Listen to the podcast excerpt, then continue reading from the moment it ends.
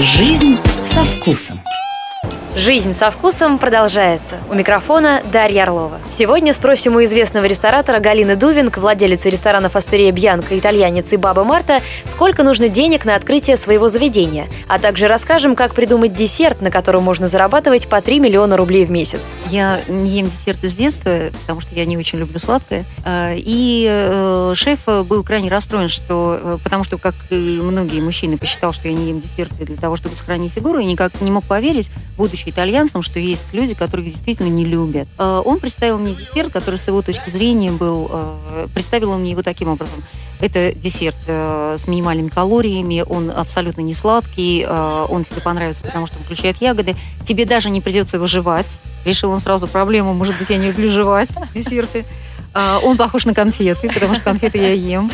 А, и вынес нечто белое на тарелке, что, в общем, никак меня не восхитило. Ну, что-то белое на тарелке с ягодами. Я думала, что мне придется выковыривать эти ягоды.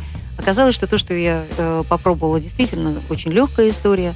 А, назвали мы его меренговый рулет. Э, такое крайне слово рулет я терпеть не могу, оно очень ресторанное. И когда мы видим слово рулет в десертной карте, то оно становится еще более некрасивым словом.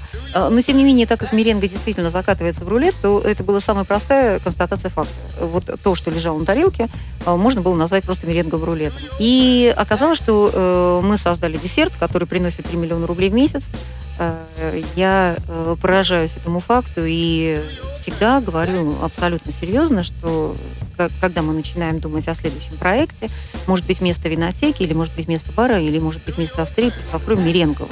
Угу. Это, может быть, будет оптимально. Тогда, кстати, инвестиции на меренговый рулет э, и вообще инвестиции в меренговый проект обошлись бы и в 3 миллиона рублей. Мы с вами сразу можем понизить планку. Тогда мы могли бы и в 3 миллиона рублей уложиться, включая все аренды. Ну, коль мы об этом начали говорить, да, сколько нужно денег на открытие своего ресторана, это самый часто задаваемый вопрос. Да, самый частый в моей а, жизни. У вас э, цифры разнятся от 5 до 60 миллионов. Это понятно, в зависимости от формата заведения. Но все-таки вы пишете там в какой-то момент 15 миллионов, и вы суперзвезды, и у вас все будет нормально. Зависит от курса доллара, потому что мы э, вынуждены часть э, оборудования все-таки закупать за рубежом. 15 миллионов рублей я написала в начале этого года, тогда, когда мы поставили перед собой задачу в очень ограниченном лимите денег открыть великолепное заведение и э, открыть их так, чтобы пришедший человек ничего не должен был нам прощать. Он не должен чувствовать, что это заведение открыто в кризис, что оно э, с каким-то удивительным э, дизайном, просто стены, и это якобы э, мне должно понравиться. Э, построить